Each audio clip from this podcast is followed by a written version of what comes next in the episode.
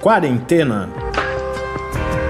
Resumo diário de notícias, pesquisas e as principais orientações sobre a Covid-19.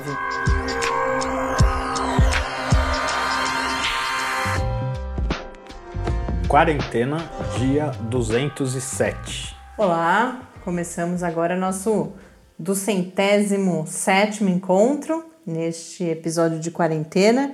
Eu sou Mariana Petson. E eu sou Tarso Fabrício. Hoje, quinta-feira, nós contamos com a participação do professor Bernardino, que mais uma vez vem trazer não só informações, mas reflexões que nos ajudam.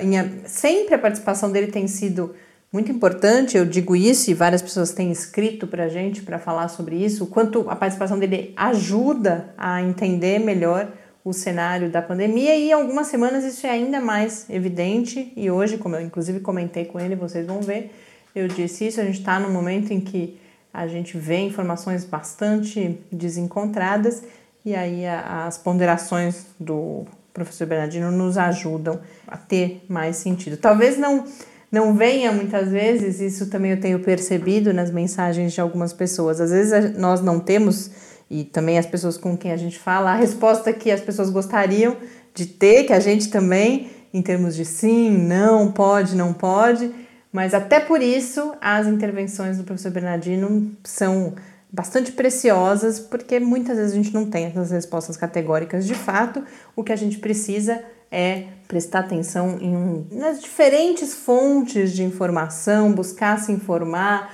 buscar entender uh, os interesses por trás de, dessas diferentes formas de falar sobre a pandemia, para podermos então, cada um individualmente, tomar suas decisões e, e chegar às suas conclusões de forma mais uh, crítica e, e melhor informada. Isso vale também para um outro tema que eu trago aqui hoje, que infelizmente voltou a ganhar muita visibilidade, que é a questão da imunidade de rebanho. Eu juro que quando eu trouxe recentemente aqueles últimos textos sobre o assunto, achei até que eu estava já um pouco extemporânea, que ela estava falando de algo que já não, não, não fazia mais muito sentido, não faz mesmo, mas hoje, de novo, a gente teve aí uma publicação que coloca isso uh, no, no, no foco e a gente já fala mais sobre isso. Mas antes, vamos aos números.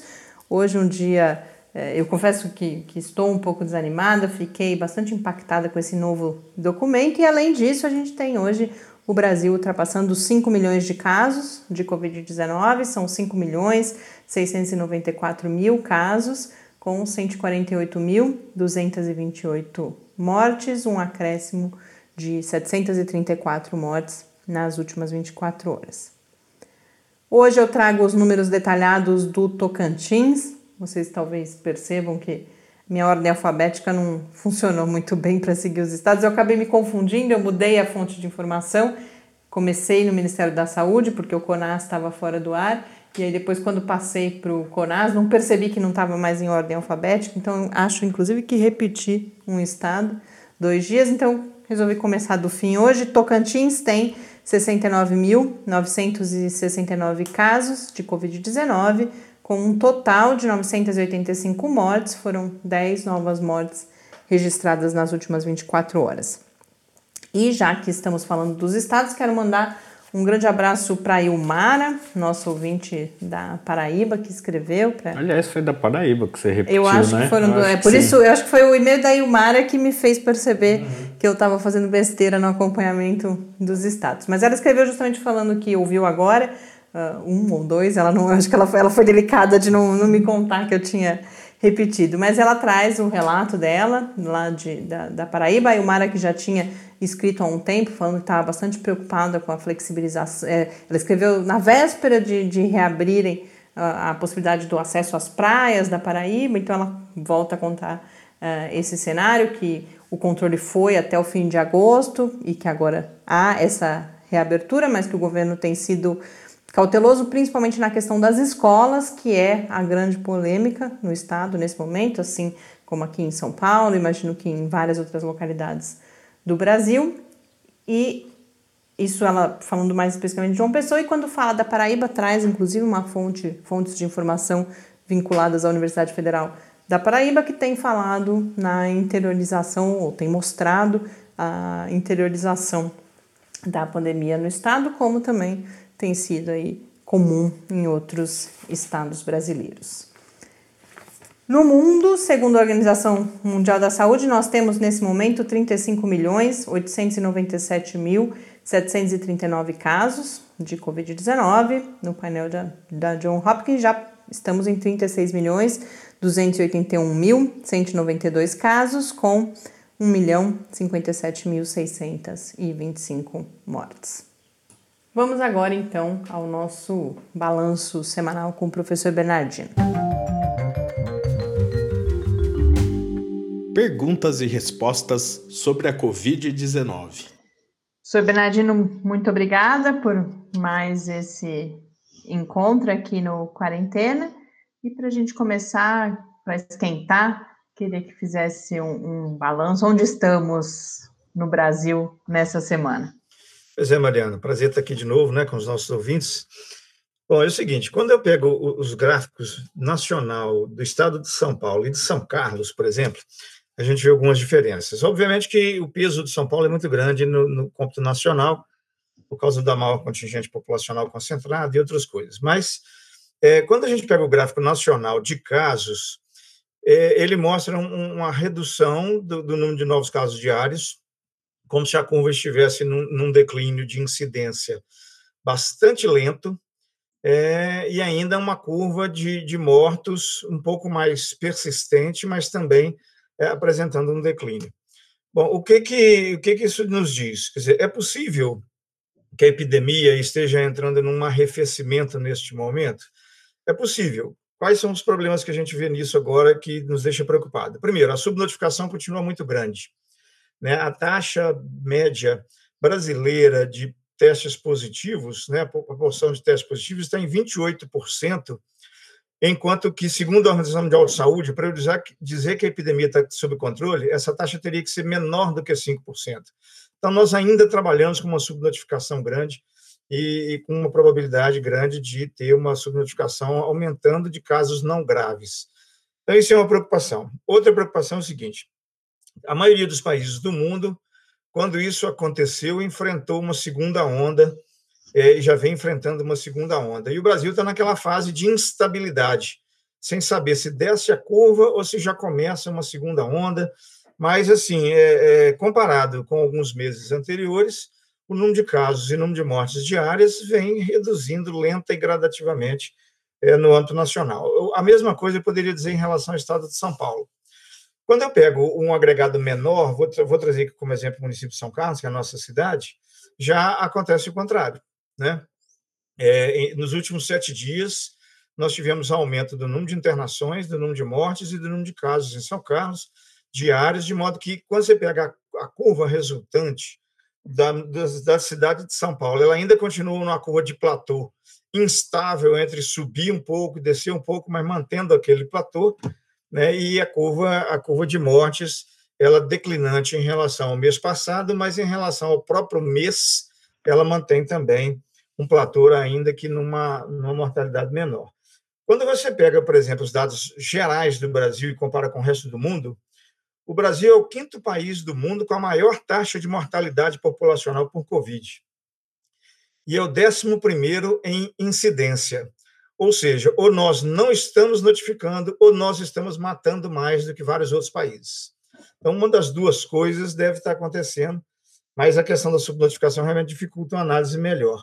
Quando eu vou para ver assim, a comparação do Brasil com os outros países em, em termos de testagem populacional, o Brasil é o 91 país do mundo em testagem por população, ou seja, nós ainda continuamos testando pouco.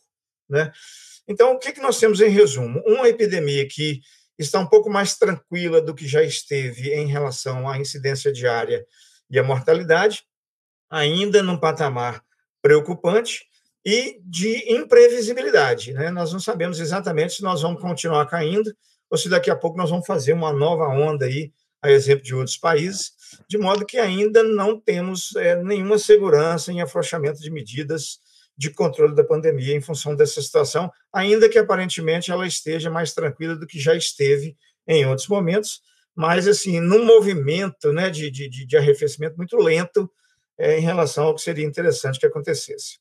É, e olhando, é só uma impressão, claro, mas nos últimos dias a gente tem dado os dados por estado, e aí olhando vários estados nas últimas três ou quatro semanas, depois dessa primeira queda, já aparentemente começa-se a formar um novo platô, tanto de casos quanto de óbitos, é claro que num nível mais baixo. Então tem essa dimensão também, primeiro, de mesmo que seja uma queda, é uma queda muito lenta, além da instabilidade que você coloca, que a gente já fala daqui a pouco, mas pode ser que a gente volte a entrar numa estabilização, só que nesse nível que é muito alto ainda, em termos de número de casos e de número de mortes, né? É, exatamente. E ainda corremos o risco de uma segunda onda, exemplo de uhum. outros países. Né? Uhum. O que, que a gente tem observado na maioria dos outros países, e talvez venha até acontecer aqui também, nas segundas ondas ou na persistência da pandemia, a mortalidade ela, ela não acompanha, ou seja, mesmo que o número de casos às vezes se mantenha estável ou aconteça uma segunda onda, a mortalidade na segunda onda ela tem sido menor do que a observada na primeira onda. De qualquer maneira, se isso acontecer, é interessante, não tenha dúvida, né? Se a doença afetar as pessoas, mas não sequelar e não matar, ela deixa de ser um problema importante, né? Mas nós ainda estamos numa fase de muita instabilidade e de muita falta de dado epidemiológico confiável. Então, nós precisamos observar isso ao longo do tempo ainda, para a gente ter uma noção mais clara realmente do que está acontecendo e do que, que ainda vai acontecer. Falando então em instabilidade, e até mesmo nesse conhecimento que, que vai sendo produzido sobre como que a, que a epidemia vai se comportando, a gente teve algumas uh, publicações, uma especificamente que a gente conversou e que eu queria trazer para cá, chamando atenção para um outro índice, a gente fala muito do, do R, do índice de transmissão, e, e, o R ele é uma, uma média e ele pressupõe, de certa forma, uma certa homogeneidade de transmissão, que nem sempre é verdade.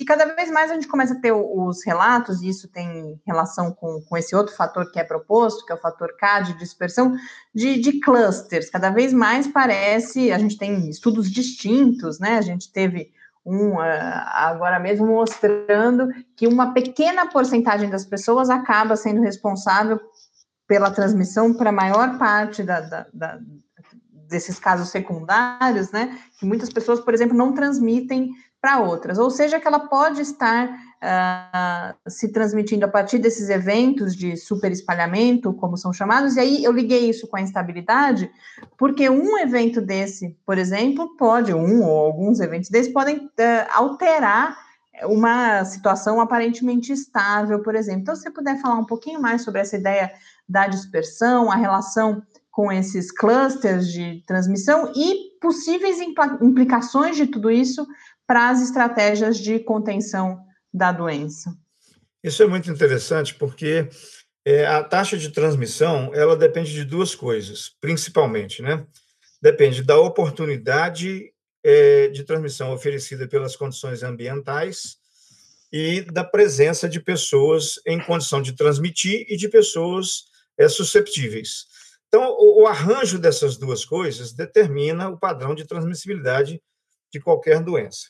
É, especialmente é, doenças respiratórias, que são muito dependentes das questões ambientais, por exemplo. Né? Ambientes fechados, aglomerados, sempre foram ambientes de maior risco para transmissão de doença é, respiratória. Com a Covid, isso não é diferente. Então, o que, é que nós temos hoje que tem chamado muito a atenção? Mas isso não é uma novidade, é uma, é, tem sido observado agora, mas não é uma novidade nem na Covid, nem em outras doenças respiratórias. Ambientes onde as pessoas é, se concentram mais, ambientes onde, onde a ventilação não é tão adequada, ambientes mais aglomerados, é, em que há pessoas susceptíveis e pessoas em condição de transmissão da doença, é, eles caracterizam nesses ambientes uma transmissibilidade muito mais alta. Então, por exemplo, se eu pegar o R, né, que é essa taxa de transmissibilidade, é, na população geral, ele tem um valor. Mas se eu pegar ele em ambientes específicos, onde a transmissibilidade pode ser é, é diferente em função dessas condições ambientais e individuais, ali naquele lugar específico, o R vai ser muito maior. Né? Então, é, é o que, que a gente tem tentar trabalhar hoje, mas que já vem sendo proposto há muito tempo, e já é uma prática antiga de vigilância epidemiológica, mas que no Brasil a gente não tem exercido com qualidade, que é a questão do bloqueio imediato, focal, em loco, dos casos que têm como intenção exatamente bloquear clusters de transmissão. Então, nós já vimos insistindo muito né, eh, no Brasil para que os governos e os serviços de vigilância epidemiológica façam isso, porque se a gente não identificar clusters de transmissão, nós não conseguimos bloquear a transmissão comunitária. Né? Então, na verdade, é isso. Né? Então, locais é, em que a transmissibilidade pode ser maior, a letalidade pode ser maior, a vigilância epidemiológica precisa chegar lá antes do, do vírus. Então, por exemplo, se eu tiver. É, já aconteceu aqui em São Carlos e provavelmente está acontecendo em outros lugares. Por exemplo, no mês de agosto, em São Carlos, nós tivemos um aumento muito grande da mortalidade.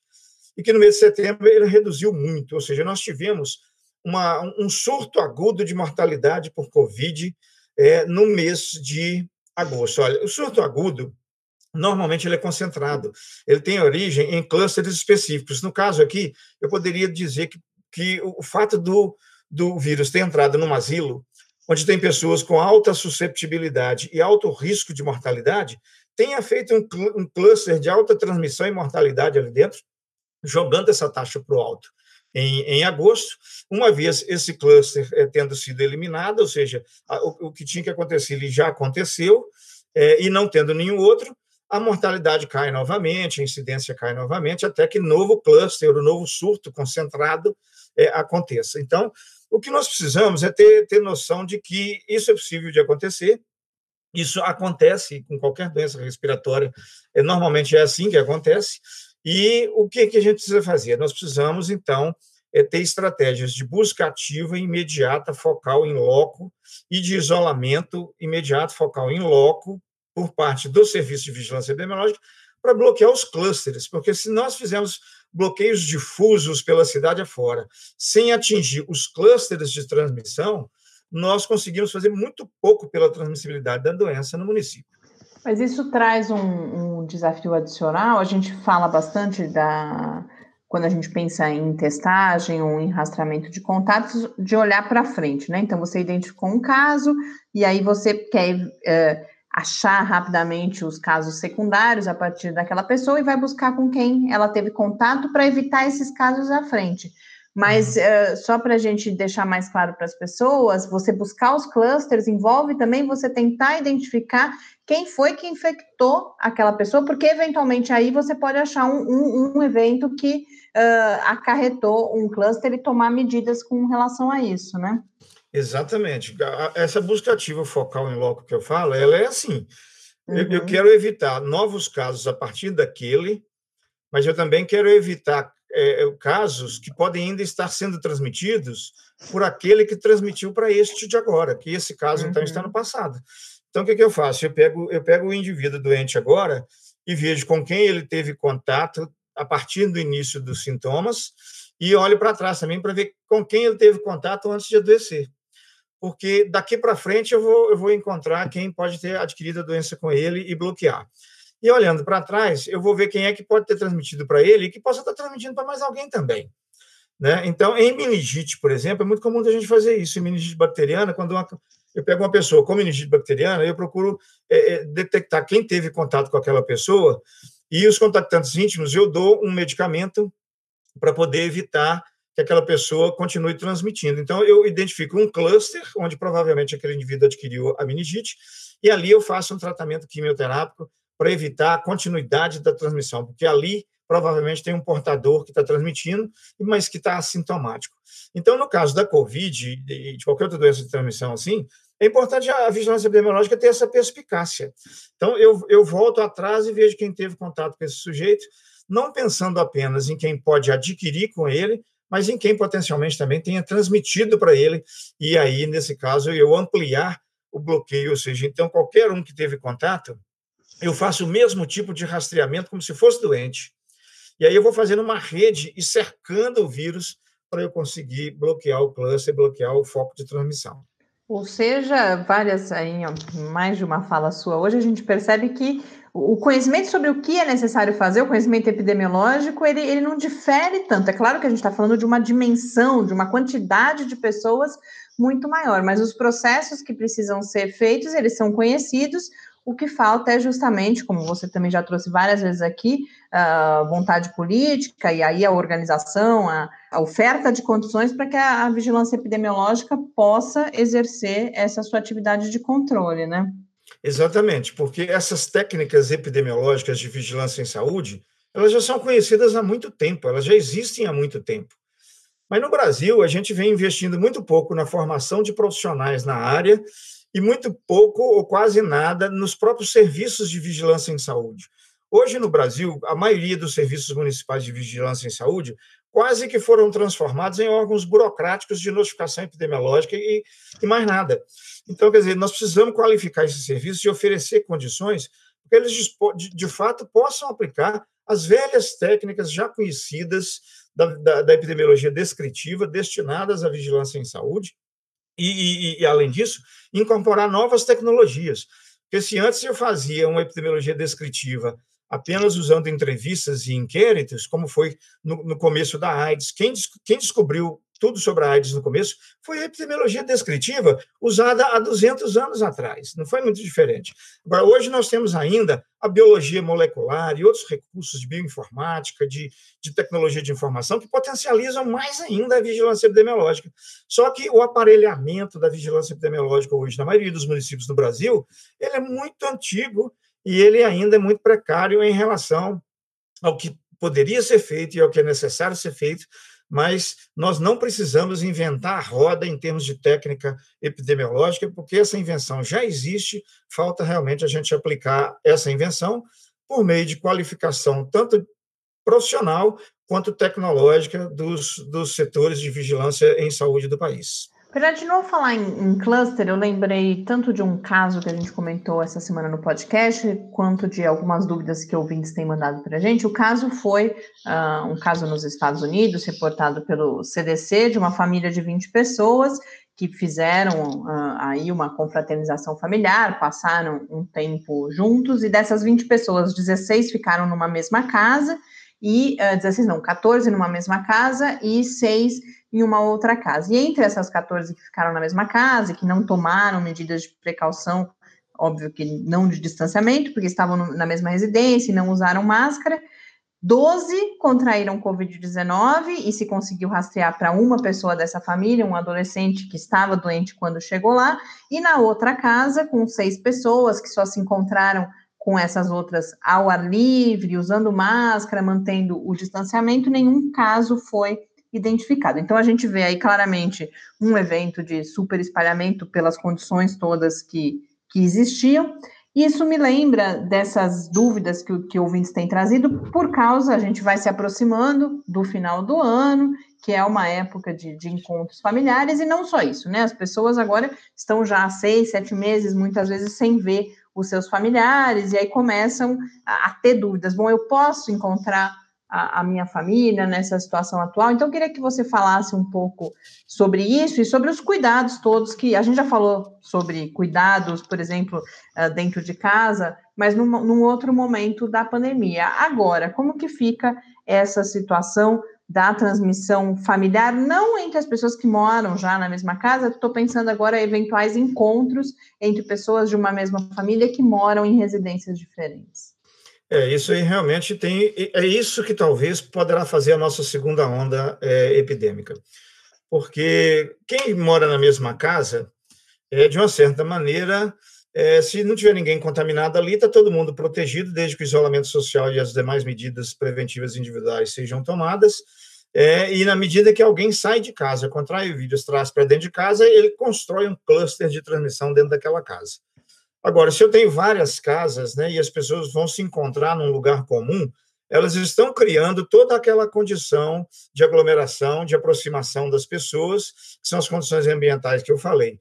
Se tiver uma pessoa nesse meio em, em condições de transmissão, ela poderá, nessa condição, é, desencadear ali um cluster de transmissão, é, um surto concentrado da doença. Então, realmente é muito preocupante isso. E eu, eu desejo que na época do Natal nós estejamos em condição de fazer essas reuniões, mas eu acho improvável que nós cheguemos lá nessa condição, considerando o nosso momento atual da, da, da, da situação da, da epidemia. Então, assim, eu acho que se as pessoas ainda puderem ter tolerância, ter resiliência em relação a não fazerem encontros familiares, essas reuniões de confraternização de fim de ano, é, não fazerem isso, porque se isso acontecer, certamente nós teremos uma segunda onda epidêmica ali em torno de janeiro, fevereiro, talvez até janeiro mesmo, é, complicando mais ainda a nossa situação de vontade de voltar a viver normal no ano que vem. Né? Então, realmente, isso é muito preocupante, porque é, Covid é o seguinte: ou você mantém distanciamento social, ou você não tem muito o que fazer além das medidas individuais. Né? Então, qualquer violação de distanciamento social é fator de risco para a ampliação da transmissão da Covid, especialmente a partir desses surtos concentrados.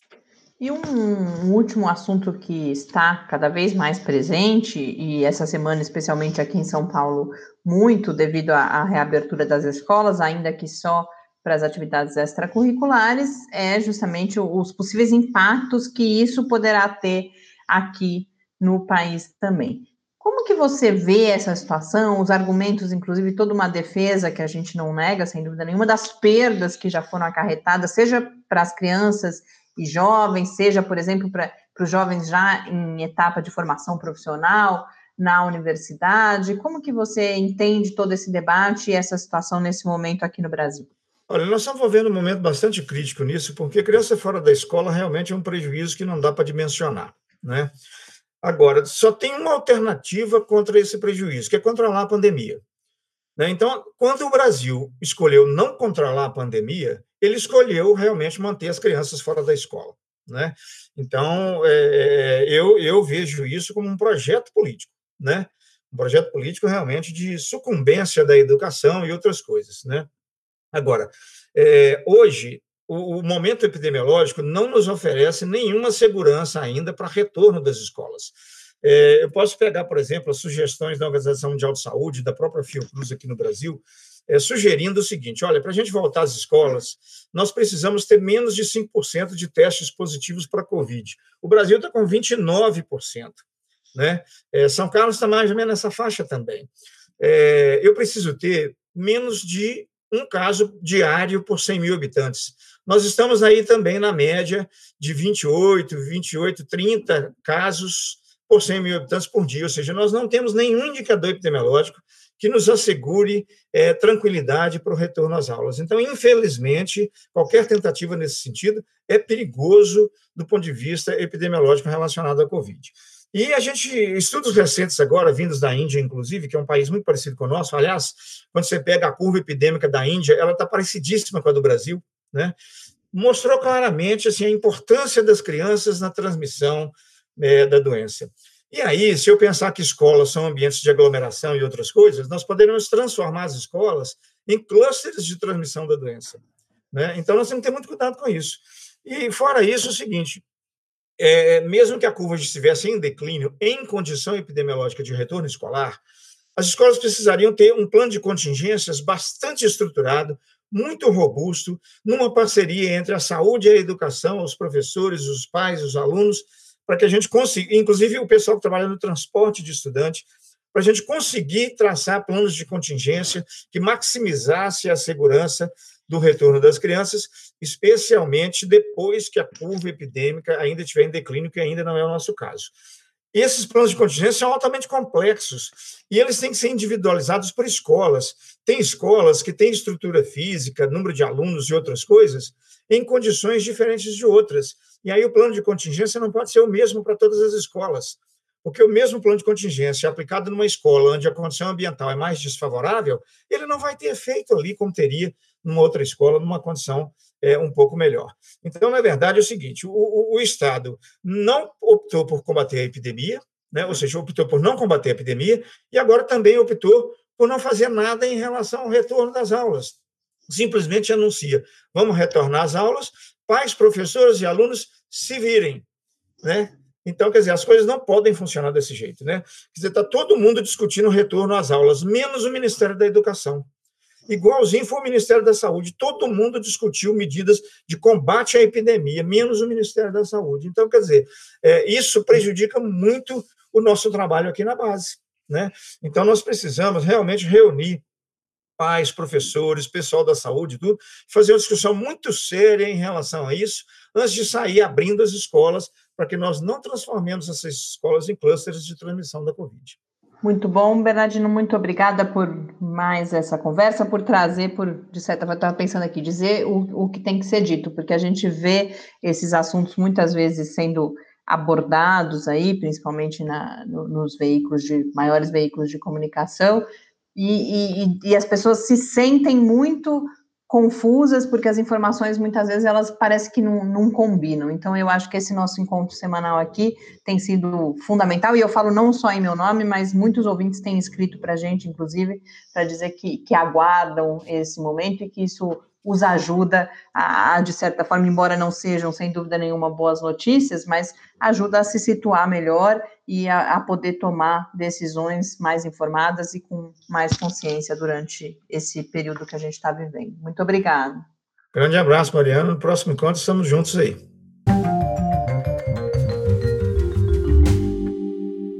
De volta aqui no Quarentena, a gente mais uma vez teve a oportunidade de falar desse tema que tem angustiado as pessoas, a, o desejo que todos nós temos de encontrar as nossas famílias, nossos amigos, mas é, a gente precisa, de fato, como o professor Bernardino, mais exercitar a, a nossa paciência, a nossa resiliência e, mais uma vez, repito aqui o nosso compromisso da gente tentar trazer mais pessoas falando sobre esse assunto que a gente sabe que tem todo mundo que eu converso, inclusive já tentando montar aí mesas de debate sobre isso. As próprias pessoas, os especialistas que eu convido, dizem que entendem perfeitamente a pauta, porque eles, como pessoas, também têm sentido isso, né? Essa, é, de um lado, a gente tem uma aparente volta à normalidade Mas em torno de nós, normal, né? e a gente que permanece uh, tomando alguns cuidados, aqueles que seguem, eu e o Tades também,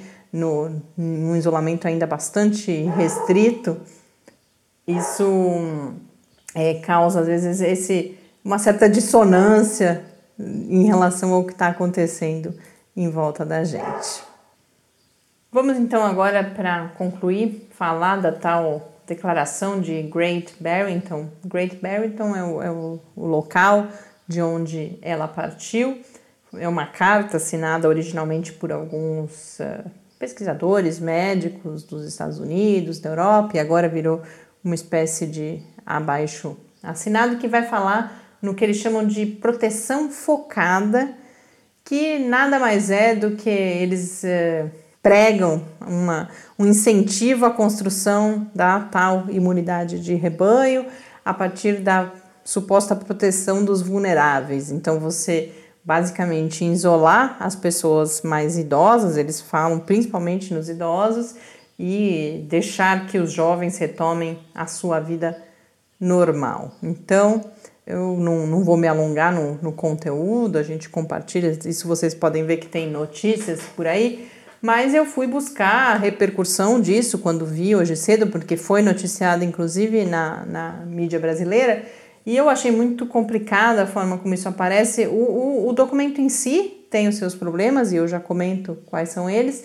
ou alguns deles, mas a forma como foi noticiado também, porque vem uh, especialistas defendem a imunidade de rebanho, sem uma contextualização de que especialistas são esses, sem o contraponto, pelo menos no primeiro momento, é claro que aí com o tempo você vai tendo a repercussão, mas isso gera, eu inclusive logo cedo fiquei sabendo desse documento por causa de um e-mail que a gente recebeu de um ouvinte falando: olha, mas os especialistas estão falando que esse é o melhor caminho. Então, é, ruim também a forma como isso acabou ganhando visibilidade. E, e aí tem, tem um pouco também a ver com contextos, né?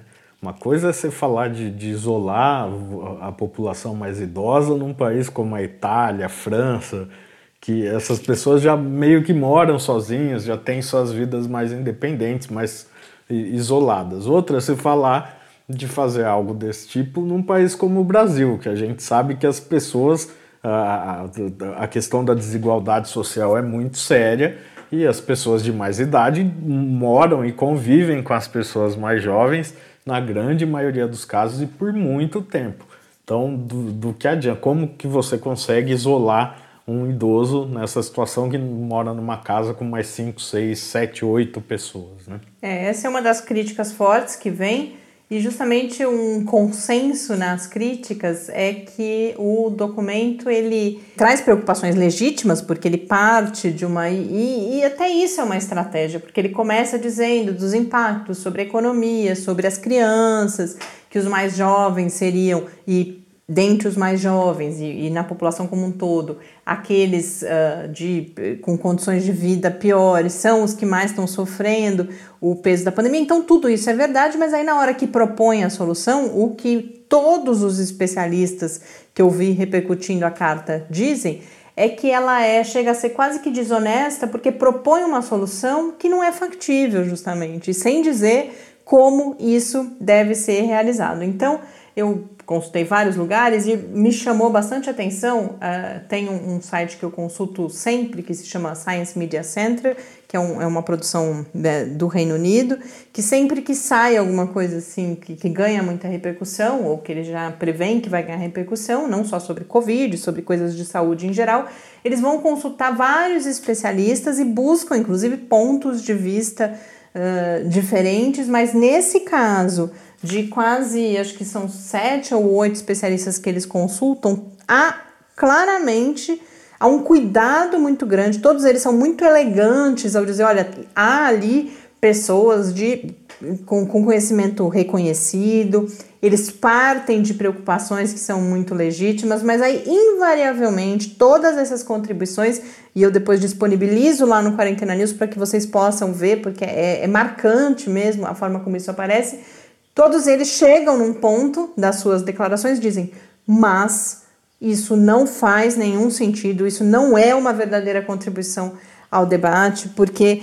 eles de fato não. Uh, eles propõem algo que não é factível. Então, é algo que, que vem uma proposta sem clareza nenhuma de como ela pode ser implantada praticamente, e um dos primeiros aspectos que é destacado é essa questão de como que você vai identificar? Primeiro que tem a questão assim, grupo de risco, é, eles só falam ou falam fundamentalmente nas pessoas mais velhas, mas primeiro que eles só consideram risco de morte. Uhum. E aí vários especialistas destacam ali, não sou eu que estou falando, que cada vez mais a gente tem toda a questão da Covid prolongada, como ela afeta das jovens. sequelas, né? Que vão e, e mesmo em casos leves, você pode ter esse desenvolvimento da Covid prolongada. Mas mesmo que a gente pensasse que ah, só são um grupo de risco as pessoas após uma certa idade, como é que você identifica essas pessoas e as isola, principalmente, como o Tárcio destacou, num contexto em que uh, avós convivem com netos dentro de casa, famílias inteiras morando em ambientes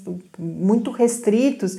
Então isso é absolutamente é fácil e também é alguém que diz isso, um desses, desses especialistas fala em uma solução que é fácil de descrever, parece bonito, né? Você vai falar que você vai resolver dessa forma, mas que é muito bonito no sentido de ser simples ou de ser a solução para esse problema que a gente está vivendo. Mas você não diz, é, é, fácil de descrever, mas é dificílimo ou impossível de, prática, de, de né? realizar. E um outro aspecto interessante que um deles coloca é que já existe isso que eles chamam de proteção focada, de proteção dos vulneráveis. Isso já existe para gripe, por exemplo, feita com vacina e com tratamentos adequados. Então, é o Tarso que gosta sempre de detalhar isso e traz a questão da, nas, nas campanhas de vacinação contra a gripe. Primeiro você vacina as populações mais vulneráveis. É isso, é simples. O que eles estão propondo não é uma novidade, mas dependeria de outros mecanismos, infelizmente ainda inexistentes, para poder ser posto em prática. Eles registram, por exemplo, também que a resposta à Covid ela exige múltiplas intervenções e que eles estão focando em apenas uma delas, proteger os vulneráveis. Por isso que fica difícil lidar com esse tipo de construção discursiva, porque a hora que você questiona, por exemplo, parece que está falando, não, mas não é para proteger os vulneráveis. É claro que é. Uma parte importante é você proteger as pessoas que estão em maior risco, mas apenas protegê-las e deixar todo o resto na normalidade, e eles falam em normalidade, não vai funcionar. Então, a, a mensagem, eu vou reproduzir aqui, um, uma dessas pessoas que foram consultadas coloca isso de uma forma muito definitiva e diz que cientistas podem discordar sobre os méritos relativos das diversas intervenções, mas precisam ser honestos sobre a factibilidade, sobre a possibilidade de concretização daquilo que eles estão propondo. Então, dizendo que, por isso que eu falei em desonestidade, inclusive, inicialmente. Um outro aspecto é que eles registram é que a carta é baseada em uma premissa que não é verdadeira, como se governos e cientistas estivessem advogando o lockdown até a chegada da vacina. E isso também não é verdade. O lockdown ele foi uma medida no momento, ou ele pode inclusive voltar a ser adotado em momentos de transmissão descontrolada, mas ninguém acha que ficaremos em lockdown pra estrito sempre, até né? Que a gente possa resolver é, a, relação, a questão da vacina. E aí, quando falam das falhas, eles falam então desses problemas logísticos, que é isso que eu dizia antes, como isolar de fato essas pessoas, problemas científicos, já que, e aí nem a gente nem precisa se estender, porque a gente tem tocado nesse assunto várias vezes aqui, não sabemos limiar de imunidade de, de rebanho, e além disso, todas, tudo indica que não é um limiar alcança, alcançável sem um Vacina. custo muito. É, E e sem sem um custo muito alto eh, de vidas. E também a gente tem que levar em consideração a duração da imunidade, porque essa não é uma estratégia válida quando também o que se imagina é que depois de um tempo haja uma perda, ainda que relativa, da, da proteção dada pela infecção natural. Então temos desafios, ou falácias, na verdade, não são nem desafios, né? Logísticos, científicos, mas também éticos. E aí a gente não pode deixar de registrar esse último ponto, que é o da segregação.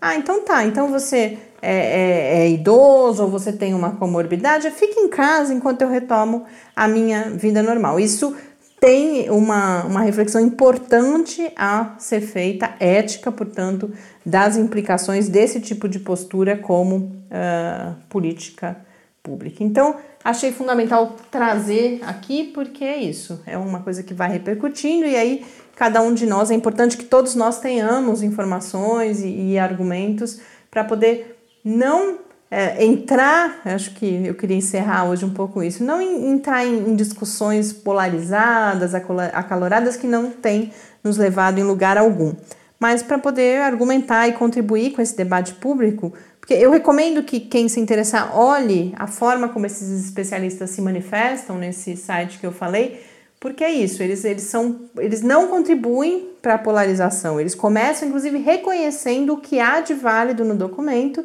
mas para aí chegar no ponto e falar, bom, olha, mas não tem um, um inclusive que coloca, olha, não, os meus colegas, eles trazem uma preocupação legítima tal, mas eu preferi não assinar. Por isso, isso, isso. Aí ele aponta as várias falhas e fala: terei o maior prazer em assinar um documento de recomendação às autoridades, desde que essas falhas sejam corrigidas. Então, é uma forma de promover o debate que me pareceu, inclusive, bastante interessante. Com isso, a gente encerra essa, esse nosso encontro de hoje. Até amanhã. Até amanhã.